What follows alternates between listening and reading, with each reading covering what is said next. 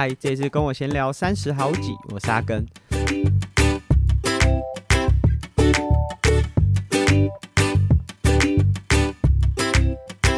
本周节目开始之前，先和大家分享一下，在今年二零二三年，就阿根有跟泽瑞。算是我的学弟，就虽然我们在学校时期其实没有碰在一起，但是就后面有蛮多互动。那今年呢，我就有跟他一起合作，在 DHRC 的铁人三项课程当中，就协助他们的课程进行。那上个礼拜算是整个铁人课的呃开幕啦，就是从周四我们。之后会在台湾师大泳池去做游泳的团练。那周日的话会有课程。那其实 DHRC 整个课程规划是很完整的，除了我们刚才讲的周四和周日，包含周一，然后另外在周六，其实 DHRC 本来课程就有跑团和团练，所以如果有参加体验课的学员，都可以借由这样子的方式，让他一整周。都有团队可以一起训练，那其实这个感觉还蛮好的。那周四我们在师大的泳池上课，那师大泳池今年呃算去年刚完成了整修，所以整个就是环境其实还蛮不错的。那周四其实没有什么遇到太大困难和挑战，虽然说就是很久没去师大泳池，就是很多呃状况会需要确认，就包含入场啊，毕竟这是我们第一次去。这个场馆，那但是比较大的挑战是在礼拜天，因为这个就上个周末突然大变天，就礼拜三四五，其实台北的天气都还蛮不错的，就甚至蓝天是真的蛮蓝的。但是在礼拜六的晚上傍晚的时候，哇，雨就突然下大，但真的还算幸运啦。就是虽然说礼拜天早上的天气并不是非常的完美。呃，有些地方有下雨，然后或者是说，其实气温蛮低的。如果你没有一直动的话，真的会蛮冷的。但是至少在我们在做基础控车，就是技术训练的场地是没有，是地是干的，而且没有一直下雨。就虽然说有飘雨，但是执行课程上，无论是地面的状况啊，或者是天候的状况，都蛮好的。虽然。学员，我们有安排，就是稍微距离长一点点的，呃，骑乘加跑步，是有遇到部分路段会蛮大的雨，但至少我们在定点的课程，尤其是控车是比较需要地面状况好的这种，呃，骑乘状况都没有遇到地湿的情境，所以运气真的是蛮好的。那如果大家有兴趣的话，就虽然说现在铁人三项的课程已经。呃，也不能再加入了啦，因为人数其实也蛮多，总共有超过四十位的伙伴加入到这次的课程。但是异地训练呢，在二月十一号到十三号会到台东进行异地训练。然后这个基本上，如果你今天收到这集，就收听到这一集的话，是还有机会可以参与加入的。所以如果大家有兴趣，虽然你没有参加。就这个常态一一直到 CT，我们几乎每周都有训练课程的安排，但扣除年假。那如果没有机会报名到的话，至少在异地训练，如果有兴趣的话，你也许可以私讯阿根，或者是直接跟泽瑞洽询关于异地训练的一些内容。那我自己也安排了，就这个异地训练是在二月十一、十二、十三，然后会去台东。那我自己也安排了二月十四号多留在台东一天。那我会去。台东的新隆国小去做一个分享。那新隆国小其实是我自己高中和大学的同学群星，他自己当替代役的时候服务的学校。那也因为这样子就有搭上线。那在好几年前，张家泽有带着这个 Love Shoes，就是跑者可以捐出他们八成新以上的跑鞋，捐给这些有需要的选手运动员。那这间学校就兴隆国小，它本身也有。呃，运动的社团，无论是小铁人或者是课后跑步的这种活动，所以当时张家泽就带着这些跑者的爱心到了兴隆国小。那这次我去，既然要去这么多天，所以我就又多留了一天，要去拜访他们，然后也呃带一些呃他们可能有需要，然后或者是也和他们做一些分享，就跟小朋友们做一些分享。所以这个是在二月十一号。到十三号，DHRC 有在台东的异地训练，那就会用活水湖，基本上就是 CT 比赛的场地，就会在那周遭去做异地训练的课程安排。那我自己有多留了一天，要去呃那边的学校做一些讲座上面的分享。那这是近况，然后也是未来，如果大家有机会的话，诶，也许可以来参与。那今天来和大家分享一下，就我自己在上周，就应该说这两周有看到的一个社群上面，可能我的同温层，就这同温层不只是铁人三项，就只要是爱运动的人，可能都会看到，然后甚至会分享，然后会有一些讨论，在 Facebook 上面，台湾青年民主协会。TYAD，这是他们粉丝专页的名称。他就发了一则贴文，那照片上是写说，体育署调查国中小及高中大学生，发现学生年纪越大越不喜欢体育课。那他在这个报道当中，就是做了非常多的调查，他去调查了从国小、国中，然后可能高中职和呃大学的学生，那去做他们对于体育课的一些想法。那他在里面就做了蛮多呃重点，就是体育课的时数不够，学生的意见是很分歧的。就有些人觉得已经很足够，太多，甚至有些人觉得太多了。那有些人是觉得不足。那这个比例啊，随着年纪越大，就是我们刚才讲说，他是从国小一直到大学嘛，随着年纪越大，认为体育课不足的人数就不断的下滑，所以。等于是说，就是年纪越大越不喜欢，就是有安排的体育课。那其实也发现说，很多的体育课根本学生是不想参加的。那在这个贴文当中，他的调查加上专家的建议，是指说，许多学生平时根本不想动，专家建议增加体育课的节数。说真的。就就这样的论述啊，如果是我自己的同温层，就是无论是不是铁人三项，你只要是运动爱好者，甚至你是运动从业人员，一定会大声叫好，就是觉得说哇，终于有要重视就是体育课程了。但是呢，就在这篇贴文的下面，就让我自己最有感的，就会觉得是在下面有其实非常多的网友会留言说。他们对于体育课的排斥，不单纯只是喜不喜欢体育，而是在他自己如果不是这么擅长的时候，在课程当中其实是会有一种被霸凌或者是言语上面歧视的味道。那其实这个我自己也有感受过。大家可能会觉得说，我好像呃，就是读了。呃，高中读了体育班，然后后来大学读运动相关科系，应该一路以来都很喜欢运动，然后甚至应该是擅长的。但其实我自己在国小的时候，就是我的身高很矮，就我们如果有听第二季插班运动员的话，就知道我国小毕业才一百四十五公分吧，就大概一百四十几公分，所以是。身材身材相对是比较娇小的，我当然有一些我比较擅长的运动，例如说，我那时候就很能够跑像八百公尺这种稍微距离中间，以国小来说，其实已经算长距离了。那我那个时候在这种跑的项目是蛮好的，可是如果是球类，就无论是躲避球还是呃篮球，尤其是篮球，是几乎所有学校会一直上、一直上、一直上的课。这是我很不擅长的。那我在这样子的课程里面，其实那个老师多多少少都会有一种“你怎么连这个都不行”的味道在讲这些话。那我已经算是运气很好了，就是我至少就是我可能有不擅长的项目，但至少在就是可能一整个学期的体育课里面，我不会全部都不好。那例如说，我刚才讲说，像篮球、躲避球这种可能很吃身材的运动，或是力量，就是以学生小学生来说，你力量大的就真的比较吃香。这种运动我不擅长，但是像羽球、桌球是当时我比较擅长的，所以至少在这个一整个学期或者一整个学年里面，我不会整个十八周、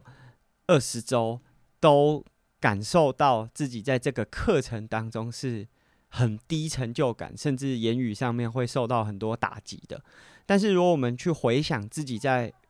运动的过程当中，确实是会有很多，就应该讲说，以前我们自己在体育课的过程当中，诶，其实老师真的是会因为可能学生的身材，例如说在同班里面会有身材可能不是这么精瘦，他就是体重比较重的学生，老师在他跑步的时候，诶，可能目的不是为了要羞辱他，还是要有攻击性，但是那种讲出来的话，对于当事人来说，其实是很有伤害的。那其实学生在学龄期间在做的这些运动。他其实如果在当时就被，嗯，有点像是已经对这件事情产生排斥的话，他未来想要再接受的可能性当然就会降低。那甚至他会因此讨厌这个课程是毋庸置疑的。就像我们讨厌数学课，或者是讨厌其他课程，可能也是因为在上那个课的期间，老师单纯就你的单一行为，然后给你一个让你印象很深刻的负面评价。那我觉得体育课里真的有很多这样子的元素，所以在这篇贴文，其实我觉得就是我们如果就同文层来说，都看到了会认为说哇，太好了，终于有人要重视体育课了。可是其实是另外一个面向，也是我觉得大家要去思考，我们在如果你真的是老师或者是从业人员，到底要怎么样让这个参与度可以提升，而且是在一个就对大家来说都。可以感觉到舒服的，而不是擅长的人在这个体育课里面成为获得霸权，好像可以在这个课程当中合法的去霸凌那些运动能力比较差的同学。所以我觉得这个是很值得去思考的。那我印象也很深刻，因为我自己有在学校里面，就是有当过兼任的体育老师。呃，学校校方都会有规范，我们要上很多的课，就是例如说。呃，篮球几年级或者是学上学期要做到什么样的教学，或者是要达成什么样的技能或目的？但是说真的，这些课啊，就是台湾的体育课都把竞技运动和身体活动完全绑在一起。你所有的体育课做的都是专项运动，羽球、篮球。那说真的，这些专项运动，当然如果每个人投入足够多的时间，他都会有进步和成长。但还是会有很多人就是不擅长，例如说你身高比较矮，在篮球场上，其实就相对是弱势的。那在国外，其实有很多的体育课，它不会这么强调是专项运动，它就不会单纯把专长类型的运动带进来，而是专注在身体活动上。那就我自己之前在学校在教体育课的时候，就是我们校定会有。一个框架在，然后其实那也是老师的压力，就是你必须在固定的周数结束当中把这个技能教给学生。但是我自己发发觉到，因为那时候我自己会带很多我很喜欢的器材去学校，让学生可以玩看看。那我们扣除掉这种蓝牌桌鱼网，就是很传统篮球、排球、桌球、羽球、网球这种。呃，我们那时候好像没有上到网球，但刚才讲的前几个都有上到。扣除这个，当时学生最有兴趣的，就是一些很奇怪的东西，例如说，我会把呃，我们以前在做体能这种脚椎的折返跑，用游戏的方式，例如说，学生可以接力，然后每个人完成折返跑之后换下一个人，甚至我有带绳梯或者是战绳，那像这样子的东西，它都不像。篮球或者是桌球、羽球是一个 就专项技能，它其实就是身体的活动。然后我们用游戏化的方式让学生去操作，其实学生的参与度就会很高，因为他没有玩过，在玩的情境之下去让大家体验。虽然大家可能会觉得说，如果你篮球很好，你会觉得篮球也在玩，但是对篮球专项能力或者是就他本身身体素质上没有适合，没有那么适合那一项运动。包含像羽球可能需要横向，或者是对于呃球球路判断，甚至是手眼协调，就在这个区块上，其实我们可以把它单纯抓出来，不要那么专项化去做的时候，其实学生还是对体育课的很多内容是有兴趣的。像那时候我们可能除了校定的这些基本的科目，就是要按表操课之外，我们会有大概二十分钟的自由活动的时间。那像那时候，每次如果有像神梯或者是战神这一类的的器材拿出来的话，那些本来不是那么喜欢运动的学生，就会在旁边想要试着用他们的方式去玩看看。我觉得这种方式才是能够让他们有机会去接触的。那或许不是每个人接触完之后，他就真的会诶再往下一步，就是例如说更高强度或者是更高负荷的运动，或走向专项。可是至少他学会了，或者是开始了身体活动的尝试。所以就在这则贴文之下，其实可以看到很多议题不想动的原因很复杂。它不单纯只是把课的结结束增加，单纯如果只是看课表上把体育课的结束增加，我觉得就是像我们很早以前都有讲过，就借由规则的改变，一定可以带来某些进步，可是还是会有很多漏洞呢，是可以从这个规则上面去做突破的。就是想钻漏洞的人，还是可以找到。假设他不想动，即便你克数加的再多，他还是不想动。所以我觉得在这个贴文底下，真的。其实有蛮多值得我们去思考的面向，那我也把这个贴文呢放在今天的 podcast 文字说明下面。那另外就是在这则贴文发了之后，其实我不太确定那个时间顺序啦，但是呃，足球的球评在世界杯的时候，应该大家蛮常会看到他的粉丝专业的，就是石明景这个球评，他就有分享了台湾在从事运动教学的体验当中。那当然分成一般体育，就是你是上学校的体育课，或者是竞技运动，就像体育班有受过体罚的比例。那其实，在这个调查当中，就发现有非常多的学生是在体育课或者是训练当中，基本上有过半的学生都有这样子的经验。在这个球评石明景的调查当中，是有超过过半的学生有这样子的体验。那呃，这个其实当然不是每个人对于体罚定义都一样。有些人可能认为，呃，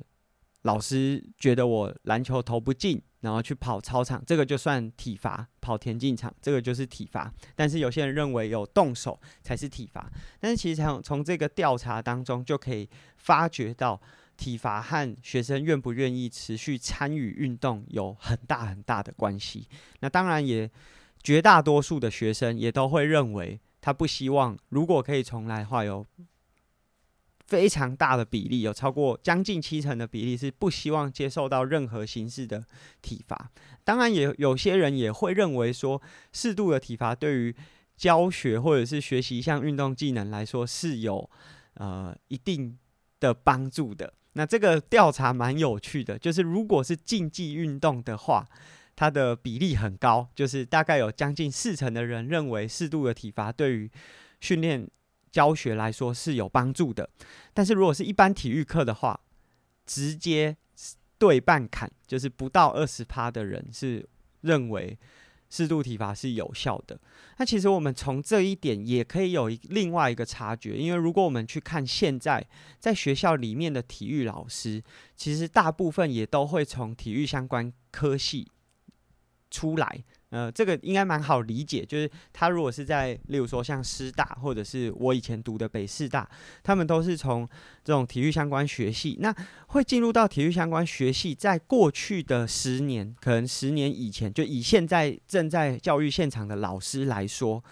其实他们过去都是从事竞技运动为主轴的，所以假设就在这个调查里调查到这些竞技类型的。老师或者是有这样子经验的人的，他们认为适度体罚对于教学是有帮助的话，有可能就是我们刚刚所讲的，在一般体育当中，就大家为什么会排斥体育？因为如果这个老就是目前现场的老师有很多人都相信适度体罚是有帮助的，所以我们以前也常看到，就是你做不好，或者是你哪哪个环节没有达成。那就用跑操场去换，久而久之，大家对于跑步这件事情就产生很大的排斥。那这几年，包含在我们第一季，我们有跑访问目前正在师大就读的学生，有发觉到说，现在体育系里面，呃，真的是因为从这个运动竞技，然后升上来变成师大学生，未来要走教师教程这个组别的比例有改变，因为以前都是你练了很久，那你不想继续练了，选择去当老师。可是现在有越来越多一般普通班的学生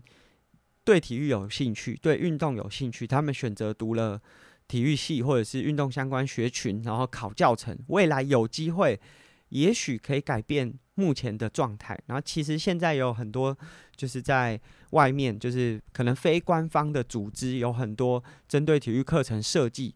就是比较偏向我们刚才讲的，专注在身体活动上，而不是这么全然的竞技运动，就是他把竞技和身体活动尽量分开一点。当然，两个东西看起来是很像的，它可能都是在运动场当中，可能都是用运动的方式。在教导学生，但是他的呃内容或者是学生对于这个能够赶快上手的程度是有一定差异性的，所以我自己是觉得说，在这么多的报道和调查或者是统计之下，可以感受到这些过去我们可能隐藏在体育课当中的一些不平等，这个不平等可能不是非常恶意的。但是它确实带给一些学生，运动能力比较不好的学生一些挫折，导致他们未来不想从事。也许在这几年开始有越来越多人关注，而且在这种师培体系里面也加入越来越多非传统竞技领域的伙伴加入之后，也许会有一些不一样的改变。那这个相关的报道和调查就是。基本上都是在 Facebook 上面的文章可以看到啦。那我会贴在今天的 Podcast 文字说明的下面。那今天的节目后半段，想和大家分享一下，就是 Try to Go 三项玩不完的节目。我们在上周，就是啊，应该算上上周两个礼拜了，就是算是整个节目画下句点。那其实蛮多人私讯我，或者是可能在我们这个。消息公告出来，无论是透过 IG 还是留言，就是有表达说啊，很可惜啊，或者是呃，还是很希望我们可以 可以继续做。但其实我觉得很主要原因，我们在 Try to Go 三项玩不完的节目都已经分享了。那就是说真的，就是以 Podcast 这个形式，然后我们又是这么高知识性，就是以训练的知识性为主，我们不是在分享很多的时事。以这样子的主题设定，或者是我们希望的受众来说，Try to Go 能够带到的内容，大概都已经带到了。剩下的我们可能需要用影片来做弥补。例如说，像我们上一集跟我闲聊做了泳具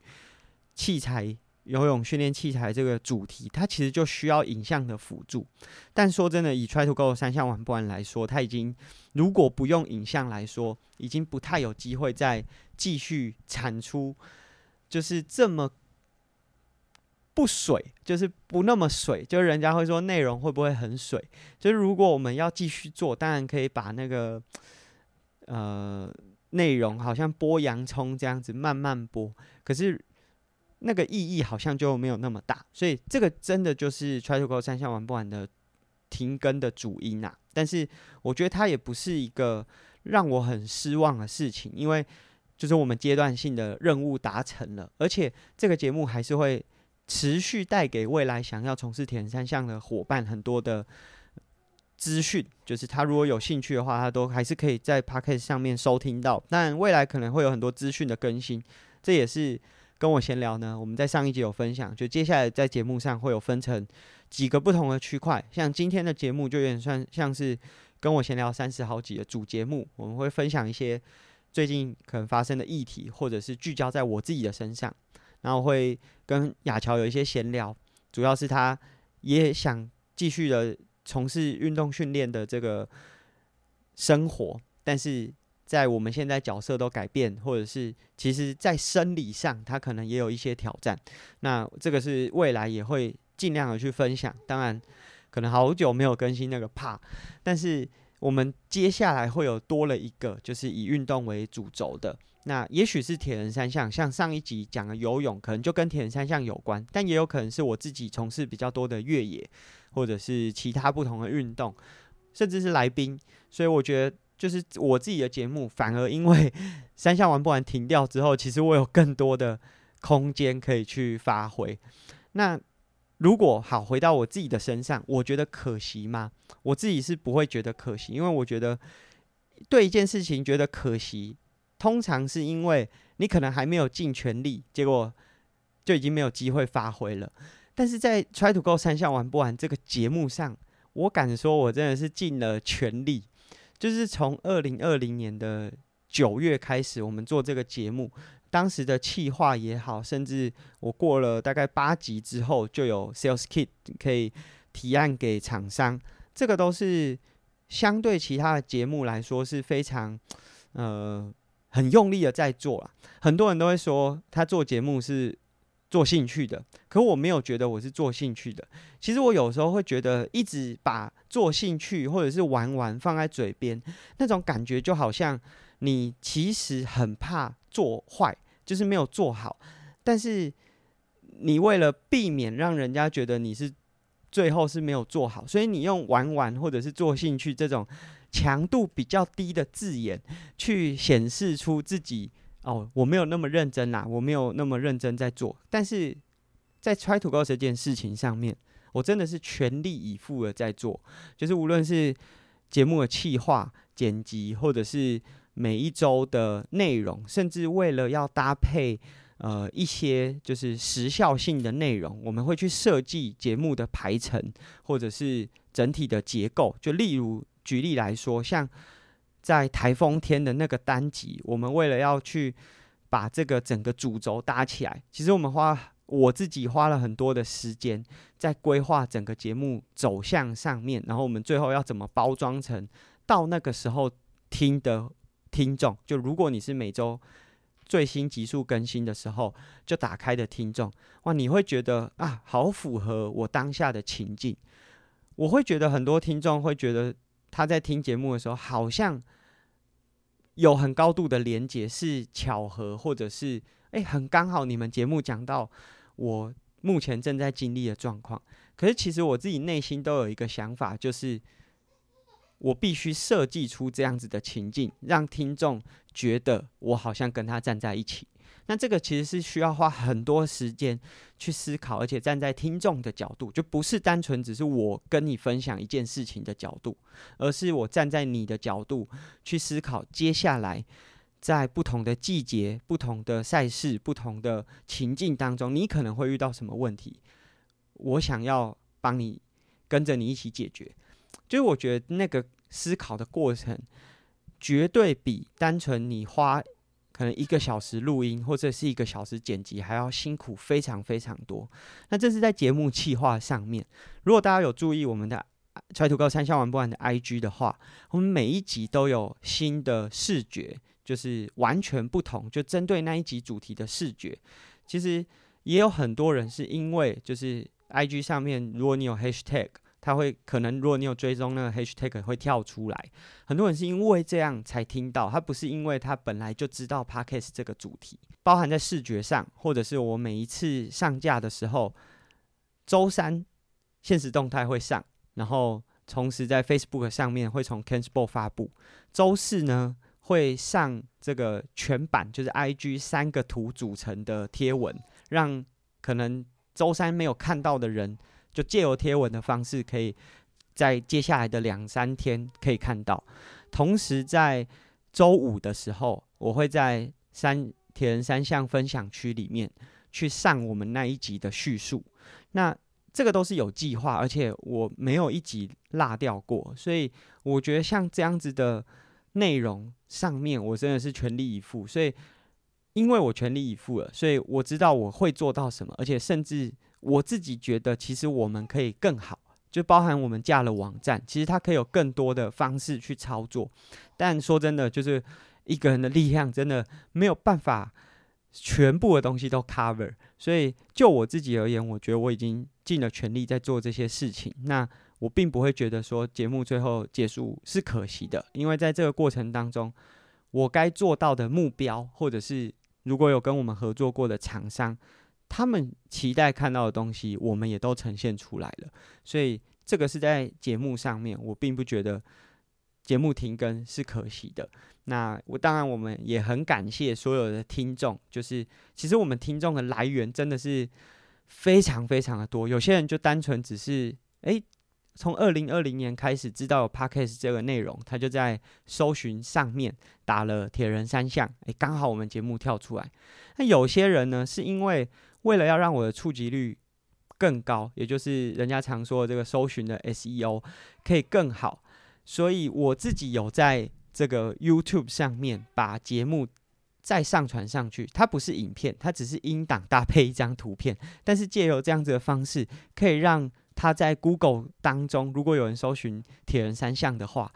比较容易跳出来。所以也有很多听众，他是在 YouTube 上面被演算法跳出我们的节目，他发现哦，原来还有。这个节目还有这个 podcast 节目，所以来收听的。那当然也有更多人是他的朋友推荐他，所以我很感谢。如果你有推荐你的朋友听《Try to Go 三项玩不完》的话，就是这个是让我们节目真的不断不断有更多更多的听众。就其实我们二零二零年到第一次停止更新，就进到 Specialized 工作。大概做了三十七集，在那三十七集的平均收听数大概落在六百左右。可是，在我们上上礼拜停止更新的时候，我看我们的平均每一集的收听数已经是一千两百人到一千八百人左右这个数字。所以，这个过程都是因为有很多伙伴可能推坑了你的朋友。那我们其实在这过程当中收到回馈，或者是认识到朋友都。真的让我们觉得很开心啦。那这是我自己分享在 Try to Go 三项玩不完，就我自己的个人经验和我自己在做这这档节目的一些想法。那未来在跟我闲聊上面就会有更多，就加入更多运动的主题。所以也希望大家有机会的话，就是以后跟我闲聊的节目会更像一个运动类的节目。那在今天的结尾，要来和大家分享一个算大事。二月一号呢，会有一个。蛮重要的事件会发生。那针对这个事件呢，我们会在二二八那一天，那是那是连假嘛，是一个假期。我们会在二二八台中乌日举办一个分享会。那这个分享会适合谁呢？就是基本上，如果你有小朋友的话，那你的小朋友可能是在国小阶段，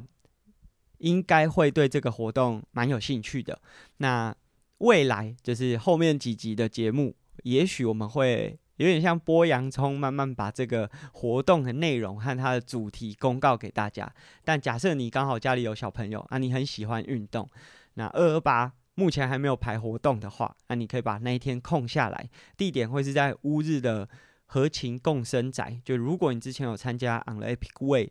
在台中的分享会的话，我们会在那个场地有一个分享会的活动。那目前还没有跟大家讲它的主题，但后面几集呢，也许大家会慢慢发现到，哇，是一个对我自己来说蛮重大，而且我觉得它也蛮有指标性的意义。这是我们今天的节目，如果对我们的节目有兴趣的话，可以在 Apple Podcast 或 Spotify 上面收听我们的节目。那假设对我们节目非常喜欢，也可以在泽泽的平台上面给我们支持。那借由订阅赞助的方式，让节目可以做得更久。那忘了讲，就是在前面的几周，就是在我发布了这个第十三集、第三季的第十三集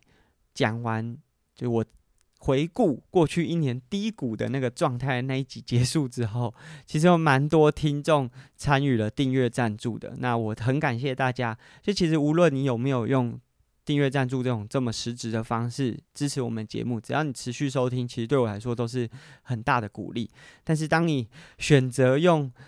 泽泽平台订阅赞助的时候，那个对我来说真的是很不一样的体验和感谢啦。那这是我们今天的节目，那我们下期节目见喽，拜拜。